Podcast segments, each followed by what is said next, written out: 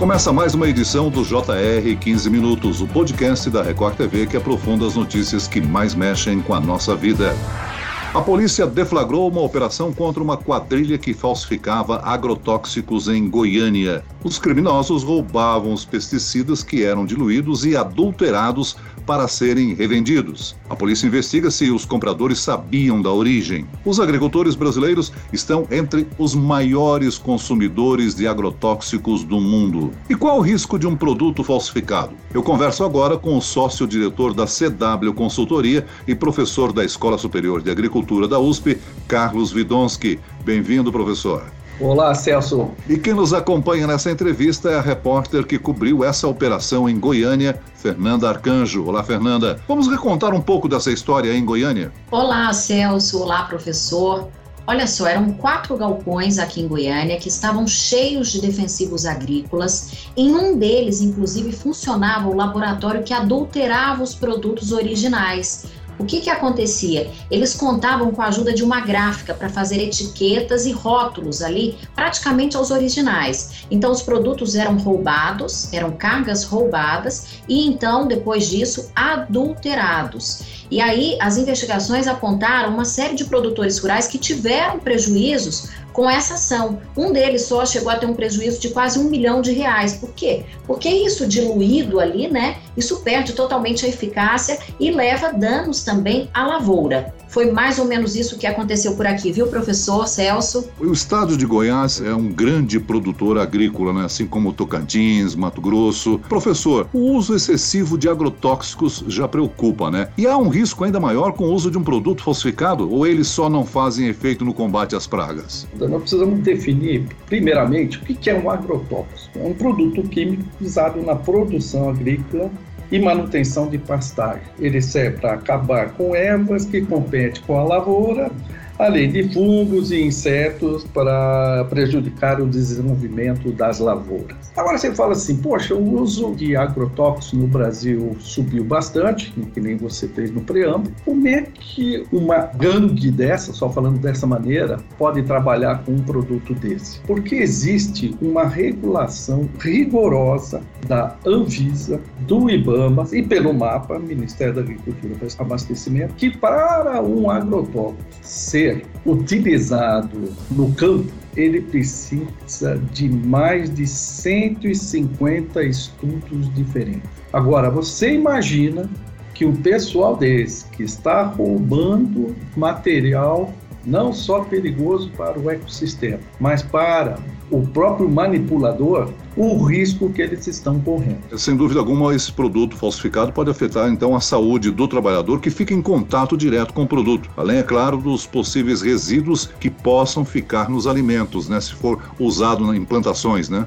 Vamos lá, um produto adulterado que tenha passado pela Anvisa, mas ele foi adulterado por um roubo, o que, que pode trazer de consequência para as lavouras. Um herbicida, que age contra a erva daninha, um fungicida, que age contra fungo, um inseticida, contra inseto. Todos eles têm que passar por um controle para que, quando chega esse produto na mesa do consumidor, não tenha problemas quanto ao, ao, consumo desse produto. Ou seja, se esse produto foi falsificado e ele passou por outro processo que não o de controle das organizações do governo, esse certamente irá trazer problemas para aquele consumidor que está adquirindo ou consumindo, né, propriamente dito, aquele produto que veio através de falsificação de defensivos e ou agrotóxicos. Aqui, no, no caso do, do que acontecia aqui no estado, professor,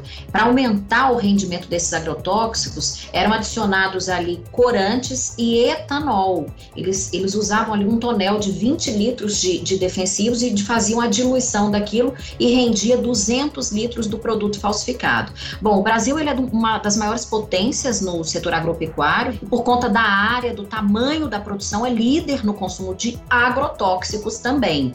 Segundo a Abraço, a gente tem um dado, a Associação Brasileira de Saúde Coletiva, cerca de 64% dos alimentos que consumimos contém agrotóxicos. Qual é o risco que nós corremos? Existe um programa do governo Programa de Análise de Resíduos de Agrotóxicos em Alimentos, que a função dele é justamente essa, ver o quanto de agrotóxicos tem dentro de um produto. Por exemplo, do pimentão, da laranja, do mamão, do abacaxi e verduras em geral, eles têm agrotóxicos, mas eles estão dentro de um limite que eles chamam de limite máximo de resíduo. Ou seja, se eu tenho um agrotóxico tratado. E como a gente vê, não é à toa que nós temos uma produção, vamos supor, de soja em 2000, 44 sacas por hectare para 66 sacas por hectare na safra 2020-2021, é através do controle que a gente tem dentro da porteira. Então, se você tem um produto que é adulterado até com etanol, gente, é um absurdo isso passar para frente. O que a gente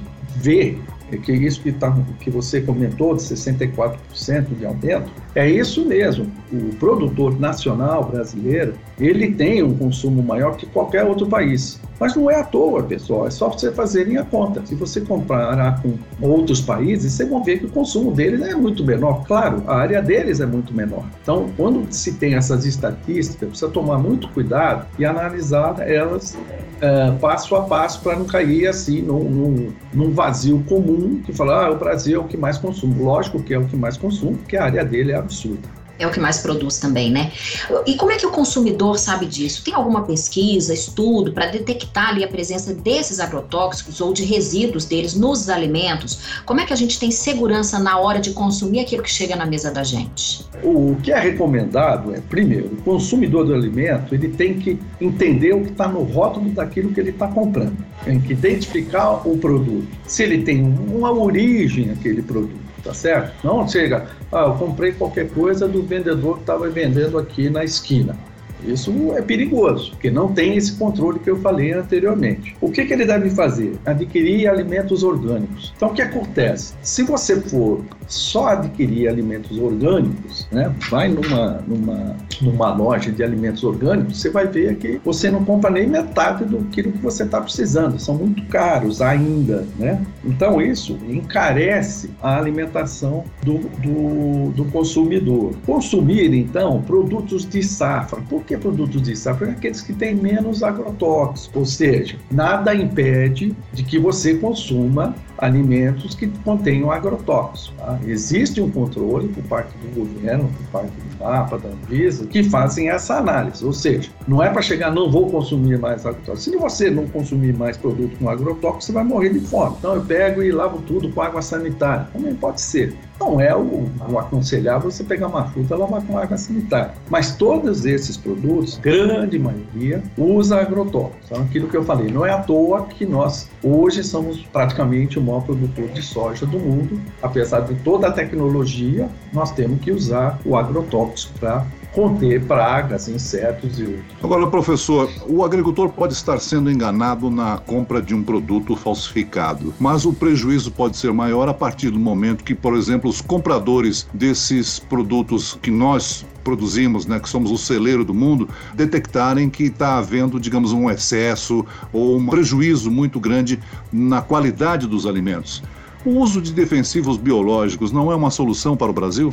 Respondendo à primeira pergunta, existe uma lei 7802 que ela fala o seguinte: para você utilizar o agrotóxico, você tem que ter uma fiscalização do próprio ministério da região. A produto tem que embalagem e retulagem, transporte, armazenagem, comercialização, utilização, o destino final dos resíduos, não sei se vocês sabem, né? Todos aqueles galões, eles têm que ser lavados, eles não podem ser jogados aleatoriamente, eles têm que ser recolhidos e tem uma fiscalização constante nas lavouras. Né? Essa é uma responsabilidade das empresas que fabricam o agrotóxico, né, professor? E o produtor que consome. O produtor tem que ter toda essa documentação e ele tem que ter o receituário. Ele tem que ter um receituário aonde ele vai utilizar, como ele vai utilizar e de que maneira ele vai fazer as aplicações. As etapas que ele vai fazer. Vou dar um exemplo aí do algodão, né? O algodão é feito, a pulverização defensiva que é feito nele,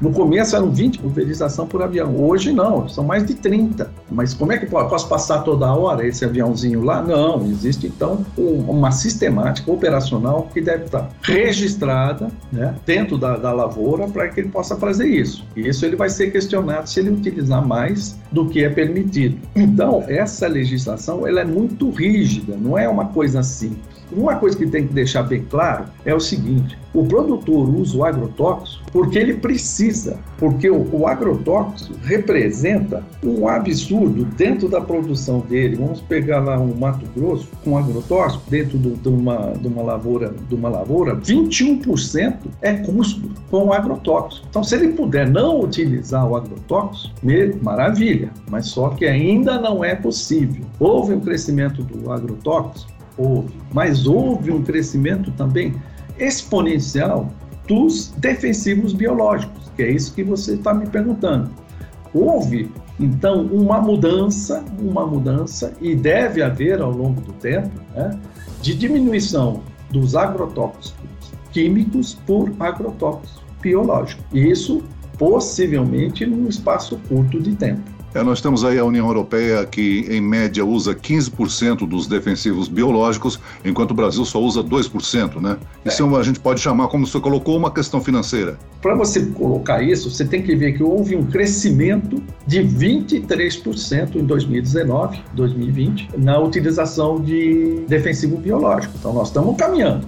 Então, o Brasil bateu o recorde na liberação do uso de agrotóxicos em 2020, enquanto outros países, principalmente os europeus, vão na contramão disso, incentivando cada vez mais uma agricultura limpa.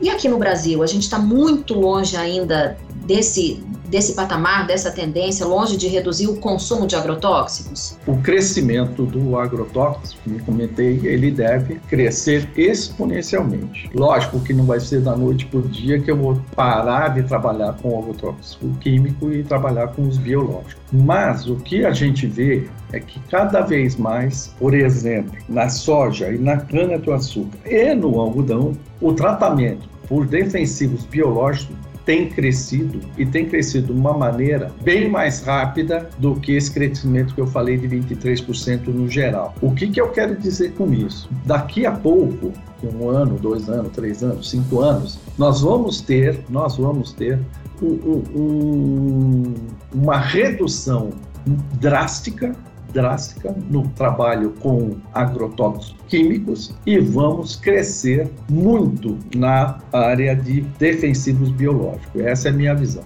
É, Fernanda, só para encerrar o nosso bate-papo, essa não é a primeira denúncia, né? Historicamente, aí em Goiás, sempre há registro dessas quadrilhas atuando com falsificação de produtos agrotóxicos, não?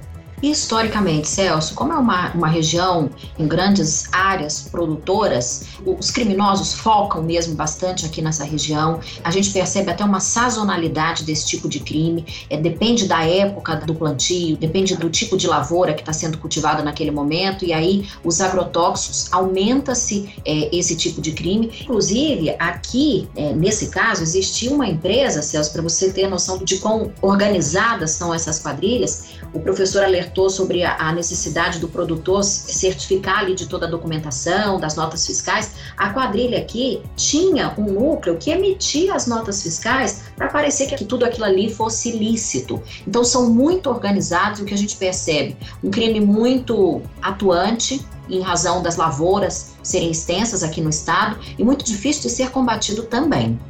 Professor, só para a gente encerrar, qual seria a lavoura que mais utiliza agrotóxico no Brasil? É a soja, que é, nós somos um dos maiores produtores? Não, hoje você vê, pelo, pelo que eu fiz um levantamento de aquele alimento que tem mais agrotóxico, tá? Eu peguei aqui, o que mais tem agrotóxico são as verduras, o pimentão, a laranja, o mamão e o abacaxi, pra você ter uma ideia. É uma coisa bem diferente daquilo que a gente imagina, né? Fala, então a soja é grande, mas ela, ela usa tanto agrotóxico aqui? É, é, ela usa, ok? Ela usa, só que em comparação com outros, ela fica bem abaixo. Então, só complementando a Fernanda, a Fernanda não é só em Goiás não que acontece, tá? No Mato Grosso existem quadrilhas que também fazem esse furto de insumos né, nas, nas fazendas. Eu tive um aluno, inclusive, que lá em, no Cuiabá, ele falou, professor, você não sabe o que acontece aqui, que a gente tem que ficar monitorando via câmeras e mesmo assim o pessoal desliga as câmeras e leva tudo no galpão,